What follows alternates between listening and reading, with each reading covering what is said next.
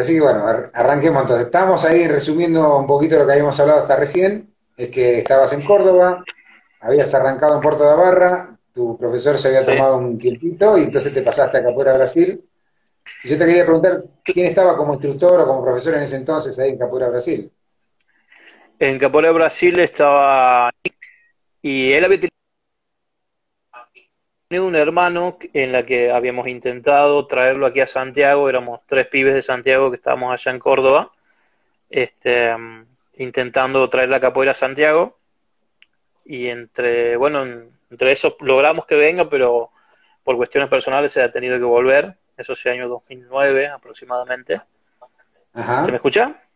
Sí, te escucha perfecto. Y, y bueno, recién en el año 2012, por iniciativa de uno de estos éramos tres, en, eh, Nagó, Fran y, perdón, Negao, Fran y yo, éramos tres. Y tras de, por iniciativa de Negao, eh, va un profe, pero de otra línea, o sea, Capoeira Brasil tiene tres líneas de maestro, no sé si sabían, pero bueno, este, la línea que está en Córdoba, en Salta, es de Mestre Paulinho Sabía, y aquí consiguen traer un profe, pero de la línea de Mestre Paulao, Paulao de Ceará. Este, y bueno, eh, al principio se ha desarrollado así, hasta que en el año 2012 se hace un primer evento aquí en Santiago del Estero. Y, pero bueno, el profe se termina yendo y bueno, medio que nos dejan a cargo a nosotros, a los tres, a, a Negao, a Corulla y a mí. Y bueno, pero por decisión, ha visto por cuestiones de la vida y unas cosas que cada uno se ha ido apartando este, por ejemplo, Negado decide volver a su línea de Mestre Paulinho, y entonces como que yo heredo todo el trabajo ese que había quedado a partir del año 2003. ¿Se me escucha? Sí, te escucho. Y decime, la verdad eso no lo conocía yo, que, cada uno tenía una línea. ¿Son distintas las líneas de, o las, digamos, los alineamientos para seguir dentro, por más que sea Capoeira Brasil, pero siguiendo a Sabia o siguiendo a Ceará? Sí, o sea, cada uno tiene su forma de enseñar, o sea, Mestre Pablo es del norte, más del norte de Ceará, eh, él tiene su, su manera de enseñar, su, lo que, lo que, su estructura, sus reglas, y bueno, va variando de, maestro a maestro, o sea, cómo perciben la capoeira según ellos, pero dentro del grupo es, es, igual, digamos, no, no hay muchas variantes. Sí, por ejemplo, eh, en los instrumentos sí por ahí creo que Mestre Boneco pone la tabaque en otro lado, pero, pero así, diferencias mínimas. Mira No, no sabía, cosa que no, sabía, pensé que era, tenía una misma, nunca investigué tampoco, ¿no? Pero tenía un mismo lineamiento y como que todos siguen, igual, ¿viste? Y vos, y vos ahora, en, en, resumidas cuentas, ahora dentro de qué línea estás. Eh, es complejo, ¿no?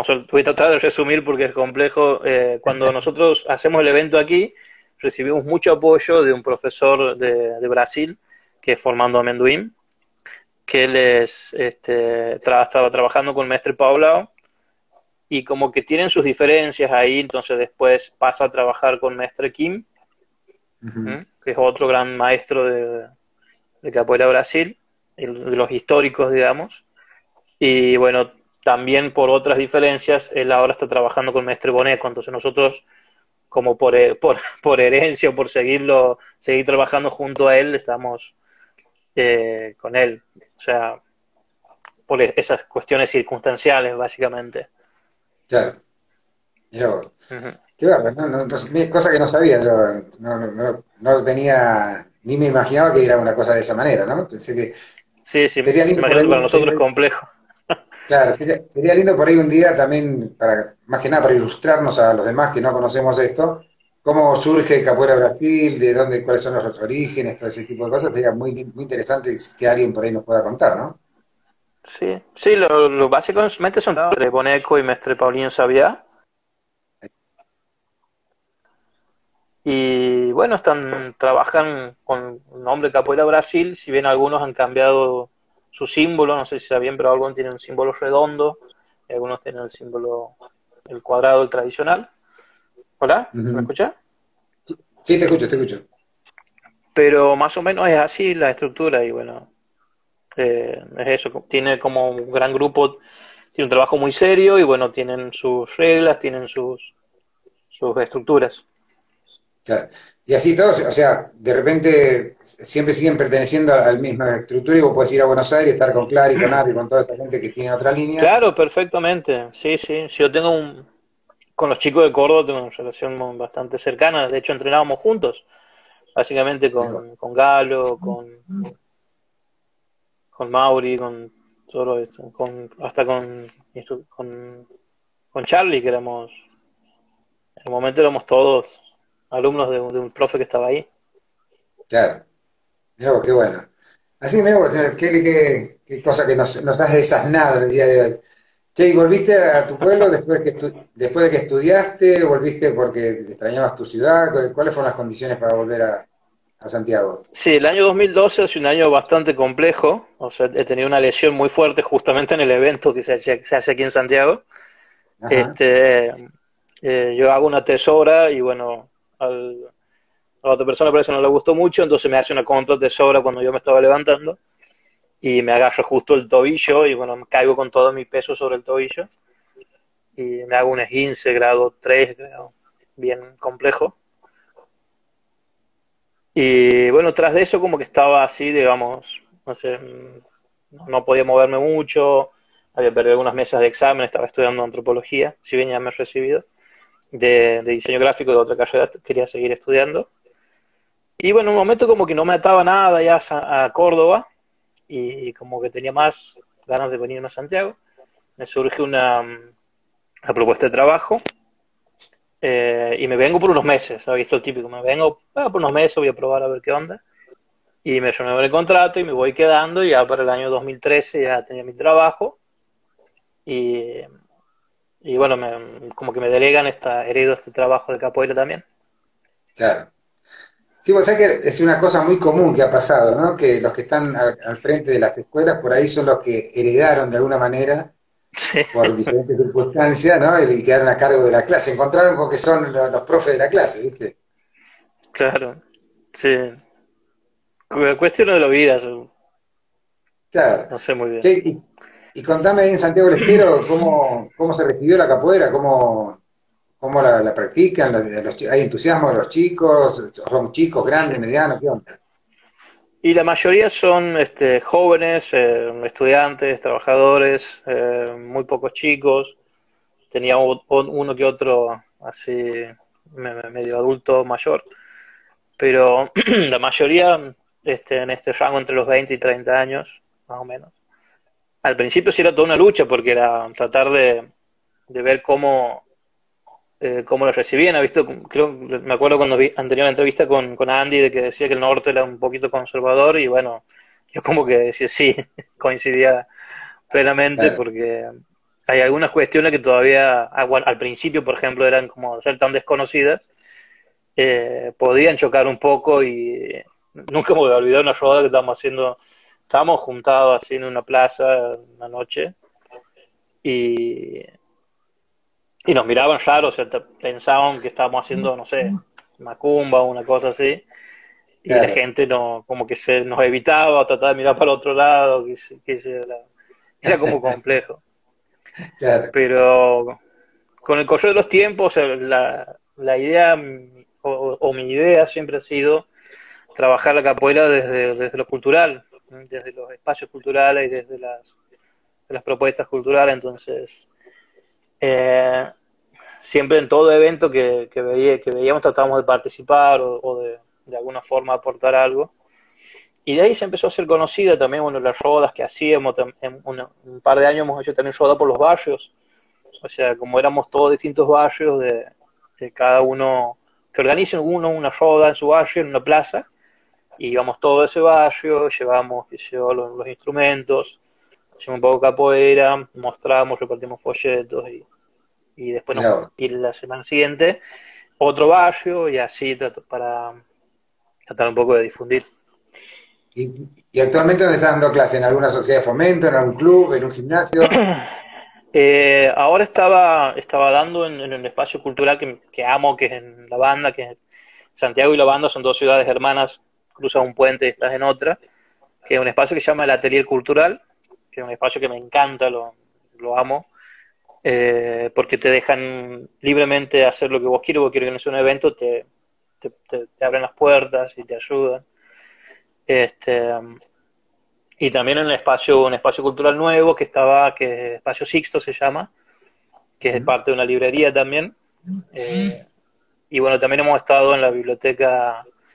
Eh, ay, se me dio el nombre, perdón, hace, hace mucho tiempo. el eh, espacio pero bueno, el último. El, espacio sí, existe por, Don Sisto, para la vecina, ¿eh? Claro, claro, sí. Así que, bueno, hasta la pandemia, hemos, hasta que el comienzo de la cuarentena hemos estado ahí, o sea, volviendo a arrancar de a poquito. Y bueno, nos, nos, sorprendió la cuarentena y obviamente hemos tenido que suspender las clases al principio nada más. Claro.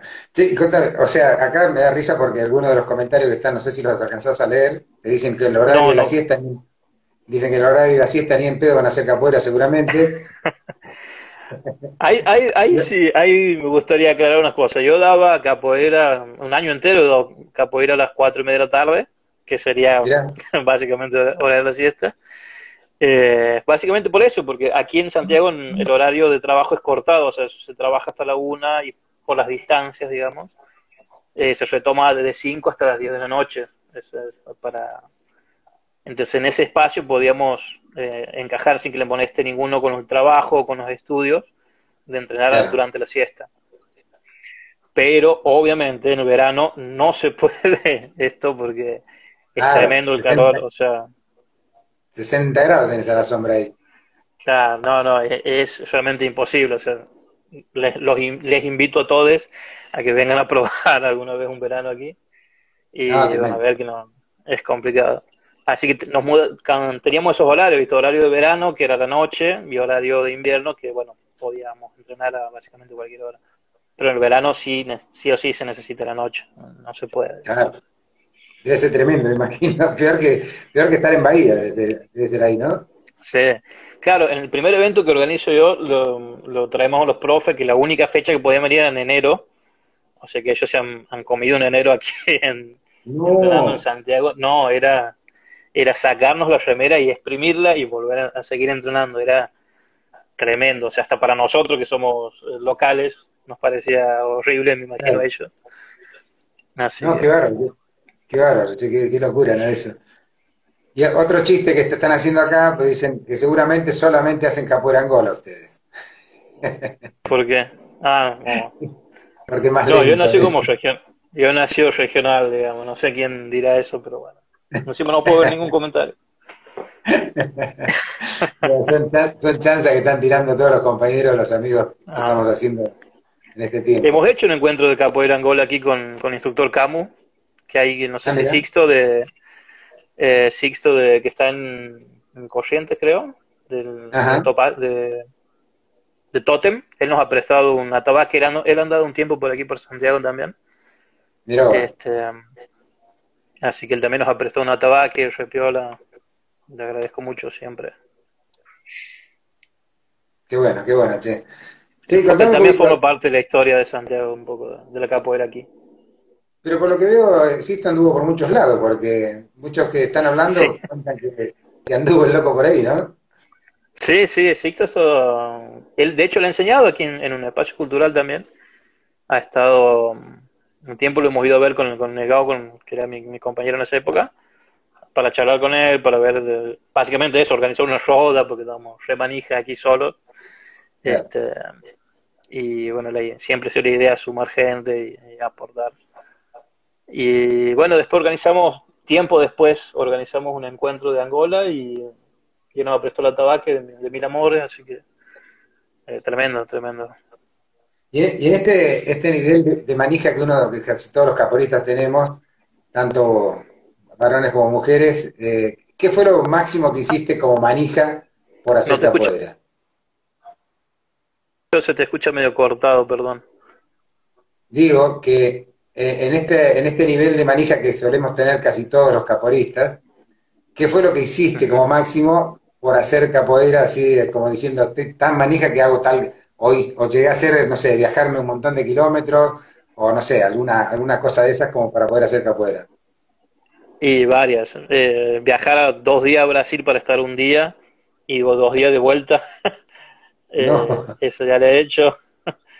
Después, bueno, cuando, cuando recién empezaba yo quería un berimbau como sea y en Córdoba no, no conseguimos. Hoy son otras épocas, pero en esa época no se conseguía tan fácil un berimbau. Así que me he armado la, latimbao con, con latas, con caja de vino, con... No, con que imaginen. Mi, mi maestro se cagaba de risa y, me decía ese negocio, estás tocando ese negocio, pues ni berimbau le decía, porque... Este, viajar con, o sea, cuando hemos ido también a, a Yonquillo, eh, volver en el colectivo con, con, un montón de ramas, porque habíamos cortado siempre verde para hacer berimbau aquí en Santiago, y viajar en colectivo de línea con todas las ramas atadas. No, tremenda. Miles de cosas. Y claro, es una risa. Estamos, nosotros nos reímos, por eso le pusimos Radio Manija también a esta a la radio, ¿no? Porque casi todos los caporistas con los que hablamos del interior son todos manija como vos, como todo, ¿no? Y, no sé si también. Aquí en una época. Claro, no, la otra vez quisimos, quisimos hacer como un ranking de manija y bueno, medio que nos retaron un poquito, pero, es casi inevitable, ¿viste? Claro, esto, esto muy bueno, lo, no sé si competir, pero sí contar las anécdotas de cada uno en, la manijez de cada uno. Eh, está buenísimo. También, también está bueno eso. Compartir un poco esta, Sí. ¿Tenés, muchos, ¿Tenés muchos alumnos ahí en Santiago, che? eh, ha visto cómo son, he visto que por ahí se deja, por ahí se vuelve, eh, pero éramos más o menos 15, capaz que un núcleo más chico de 7 o, hasta 5, tenemos los que siempre están ahí conmigo. Eh, pero varía, varía de vez en cuando. Ahora estamos parados hace bastante. Eh, hemos, hecho clase por Zoom, hemos tenido la oportunidad de tomar clase con profe con nuestros amigos de Brasil por Zoom charla de Papoera con Kevin de Sensala también. Eh, Galo también nos ha dado una clase, una clase tremenda, muy buena. Eh, así que, y ahora estamos esperando que se habiliten los protocolos. Claro. Sí, justamente están hablando ahí en el, grupo de WhatsApp que están queriendo, algunos están pasando, inclusive el maestro Javier pasó algunas, algunos protocolos para poder adaptarlo, así que está buenísimo estaría muy bueno que se pueda porque yo creo que ya es demasiado tiempo que estamos todos muy, muy quietos, ¿no? Sí, aquí estamos en fase 5, eh, están habilitados los gimnasios, pero para, eh, para otro tipo de clases como esas, no. Si bien hay gente que se está aventurando en dar, pero yo prefiero esperar un poco y ver cómo sería todo el tema. ¿Cómo están ahí en Santiago con respecto al tema de la pandemia y los contagios y todo eso, ¿están más o menos tranquilos? Eh, sí, bastante tranquilos. Están solamente un hace un par de semanas unas personas que habían entrado ilegalmente a, Santiago y encima que han dado positivo, como que ha alertado mucho y ha dejado varios pueblos aislados, o sea, eh, pero después, salvo eso, no, bastante tranquilo por suerte. Pase 5, podemos, podemos circular de 8 a 12 de la noche, este, circular, no, no, permanecer en un lugar, están habilitados los bares, restaurantes, todo, con ah, distanciamiento. Bueno, menos mal. Todo con distanciamiento, sí. No está tan grave como dicen, ¿no es cierto? Menos mal. No, aquí no, pero por y también por eso eh, cortó un poco con las clases de Zoom, porque como ya se puede salir, digamos, si la persona puede salir y vos dice, no, vamos, vamos, vamos a tener una clase por Zoom, es como, hasta yo tengo ganas de salir también, así que... Claro, claro. Eh, Pero ¿cómo, ¿cómo, nos hemos adaptado, no? Porque hemos hecho papoeiras por todos lados, capoeiristas juntándose a hablar de las ganas que tenemos, las clases, que muchos al principio nos adaptaban y bueno, ahora terminamos aceptándolas, que vamos a hacer? No queda otra. Lo único que no podemos reemplazar son una roda, ¿no es cierto? Sí, nosotros hemos hecho un video de una rodita, o sea, hacíamos como cuando era como que estamos todos en una roda eh, eh, editada en casa, digamos, roda en casa sería. Claro. José, contame un poquitito, ¿qué fue lo que más te enganchó de la capoeira? Y la capoeira, la música. La música ha sido golpe tremendo, o sea, es un... Eh, como que a mí me, ha llegado más por ahí, o sea, me gustan, soy, soy muy fan de las pelis de artes marciales, me gustan mucho las artes marciales siempre. He hecho mm, Aikido y también eh, kickboxing, y, pero capoeira como que me ha atrapado y la música por ese lado me, me llegado muchísimo. ¿Qué, cosa, ¿no? porque por ahí te podría, vos sos tan marcial, digamos, por ahí te hubiese enganchado más la parte de la lucha, pero te pegó la música. Sí, o sea, en realidad la mística, un poco todo, digamos. Eh, los shows de Puerto Valla son, tienen una mística muy, muy zarpada, que, que se hace un saludo, ¿viste? Se, se toca el himno de la capoeira regional, de Maestro Bimba, y tiene así una cosa así muy mística, que eso, quieras o no, te atrapa de entrada, después estar al pie del berimbau, que el corazón te la haya miles, eh, es inigualable, o sea, es, es tremendo, digamos. Eh, esas cosas que, tiene, que, solamente la capoeira tiene. Tal cual, vos sabés que es, increíble, ¿no? Porque a todos nos pasa lo mismo. Y más lo que hemos hecho por ahí otras artes marciales, esa cosa de, esa mística, ¿no? De ir al pie del limbao, de, la canción, ¿viste? Y después arrancar y ir subiendo el ritmo, el tono. Creo que eso es lo que a todos nos, agarra, ¿no? Que es un, eterno presente ahí en ese, en ese instante, ¿no? Sí, a mí me, impresiona mucho esa, ese tipo. Justo tenía una foto para mostrar, pero bueno, no lo puedo hacer por la, por la cámara. Que había una, una foto de un evento en, Córdoba, el primer evento. ¿Se me escucha? ¿Sí? Sí, te escucho, te escucho, te escucho. Eh, bueno, eh, en ese evento los profes tenían una remera gris y después de eso como que yo he dicho la si alguna vez hago un evento, mi remera va a ser gris. Porque bueno, visto que Gris muestra cuando transpiras mucho y como que dejaba en evidencia eso, se te mostraba el sudor de cada uno, cómo, dejaba cada uno este, su energía ahí, hacer algo visible, lo podías escuchar, lo podías sentir, estaba como muy a flor de piel.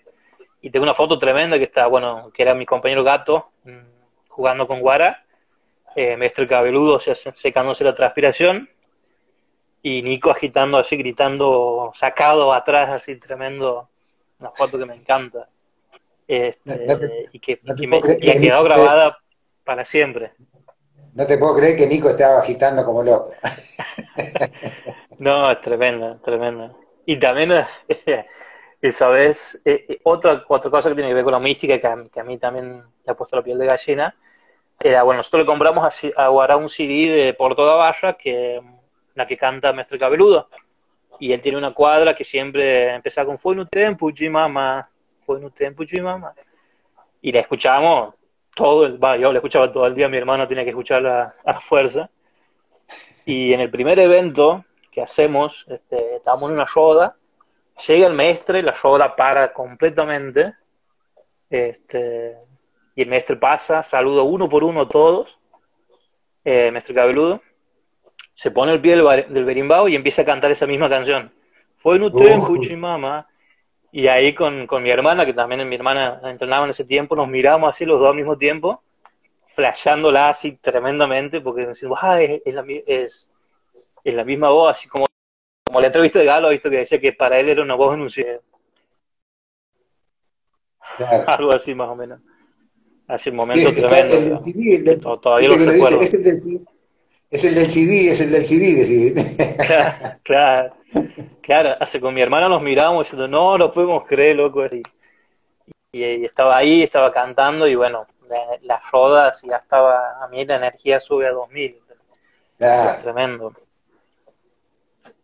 Qué, qué, lindo, qué lindo. Me encanta escuchar estas historias porque todos tenemos alguna parecida y realmente son emocionantes, ¿no? Yo me, me, acuerdo por ahí en algún momento también y que te escucho a vos ahí, por ahí los más jóvenes, escuchar con la misma pasión, la misma cosa que le va pasando. Digo, bueno, se ve que es algo que no es generacional, sino que es algo que nos atraviesa a todos, ¿no es cierto? Sí, a mí me gusta eso. Creo que sería esa la respuesta, la mística que tiene la capoeira. Claro. O sea que sin querer estamos respondiendo a, un... Yo suelo hacer al final una especie de, de ping-pong de preguntas y respuestas, que esto fue idea de Gastón, de nuestro productor pero lo estamos haciendo ya sin querer, porque te iba a preguntar tu, mejor momento dentro de la capoeira y bueno, me, acabas de escribir uno. ¿no? Sí, y te iba a preguntar sin dudar eso. otra de las preguntas es... El, sí, te escucho, te escucho. ¿Me escuchás? Sí, sí, perfecto. Y otra de las preguntas era el ritual, y me, acabas de escribir un ritual dentro de la capoeira que vos vas a vivir y que te ha, te ¿no es cierto? Y una canción, che, me dijiste también, me contaste la canción que siempre escuchabas con tu hermana. Eh, sí, esa, pero hay otra que cantaba Guará también que era que me encantaba, que era O vento que venta no mar, traz a sereia para mí ver canta, que tenía una letra también muy linda, es una estrofa bastante grande. Él la en, una, en un CD y, también la escuchaba todo el día. ¿Y te, ha pasado de, de, acuerdo a, tus circunstancias o tu momento que estás pasando, que hay una música que, que sentís y decís, esta me pegó en el pecho, y después por ahí en otro momento cambias a otra música y también te pega así fuerte y te hace, te hace vibrar? Eh, la, por ahí la primera parte de la pandemia, que estaba durísima, que estábamos todos fase 1, eh, una cuadra también de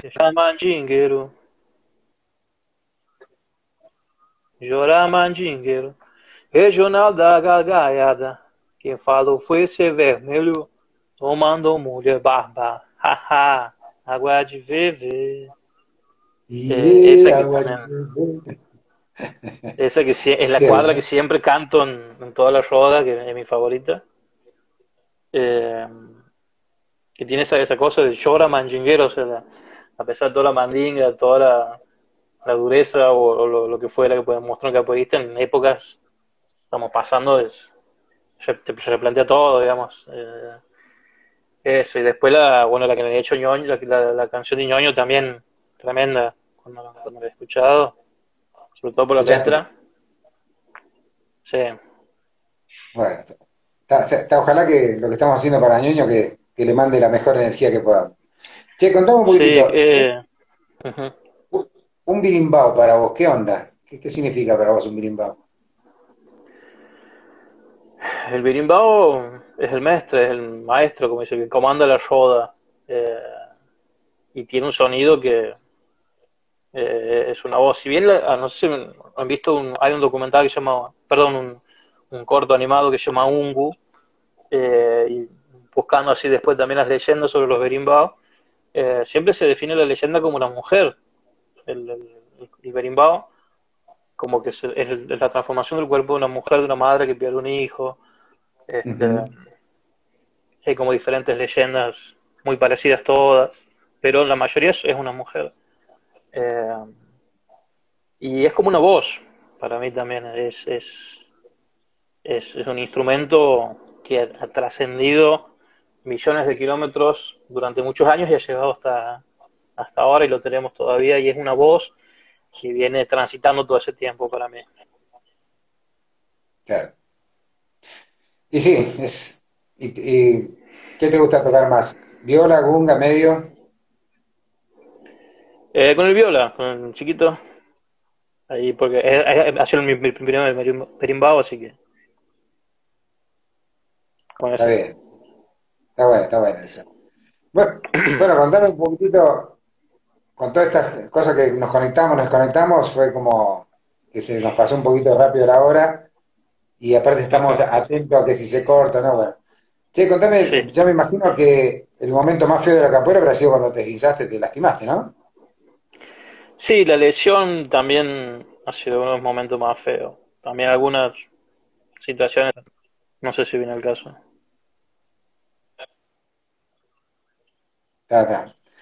No, se cortó un poquito, así que no salió lo que dijiste, pero. ¿Alguna otra ah, no, sí, la lesión y bueno, y algunas relaciones, pero bueno, como también con capoeiristas que no vienen al caso. Pero, pero sí, todos lados, Sí problemas con las personas tenemos todos, así que eso, no, te das problema que no sos el único. Así mira que bueno. Claro. Así bueno, eh, Frodo, eh, realmente te agradezco que te hayas prestado para la charla. Eh, ya estamos cerquita de, que se cumpla en la hora, aunque no parezca, casi una hora estuvimos ahí intentando comunicarnos y charlar. Sí. Espero que... Qué, pena que no se vea. Sí, es una pena, pero bueno, a veces nos ha, nos ha pasado, che. Así que bueno, espero que estemos en contacto y que sigas manteniéndote ahí de firme dentro del mundo de la capoeira y bueno, y si se llega a hacer algún encuentro que podamos juntarnos, que estés ahí presente, ¿no? Sí, ojalá. Sí, también querías contarle un poco, no sé si sabían, pero aquí en Santiago hemos hecho un congreso de capoeira. ¿Ah, sí? Eh, hace un par de años, sí. Eh, tenía el postre para mostrarle, pero bueno, lamentablemente no lo puedo mostrar. Hace un par de años hemos hecho un congreso internacional de capoeira y expresiones culturales afrodescendientes. Eh, hemos traído, bueno, profes de Brasil, a, Kevin de Sensala, instructor Camucheré de, de, Buenos Aires también. Y hemos hecho unas mesas paneles también muy interesantes que después les paso si quieren, hay una revista, no sé si han visto, revista El Pie de Berimbau. Eh, Ahí salió una nota sobre el Congreso, en el número 2. Después les paso si, si le quieren chusmear un poquito. No, lo que puedes hacer es, te invito a que si tenés alguna foto de eso, que lo pases en el grupo de WhatsApp. Estás en el grupo de WhatsApp, ¿verdad? Sí, sí, estoy. Bueno, pasalo ahí que para que todos podamos compartir un poquito de esa movida que hiciste o que hicieron. Dale. Cuando te referís, te referís a Kevin, te referís a Kevin Liendo, ¿no? A Kevin Liendo, sí. Ah, perfecto. Así que, bueno, te invito a que pases ahí el material que tengas para que lo podamos compartir con, entre todos. Y bueno, ojalá que, nos podamos ver pronto y que podamos jugar un poquito y cantar un cacho, ¿no es cierto? Ojalá, ojalá. Es, lo que todos esperamos. Bueno, Alfredo, gracias por la, por la comunicación y seguimos en contacto, loco. Te mando un abrazo grande.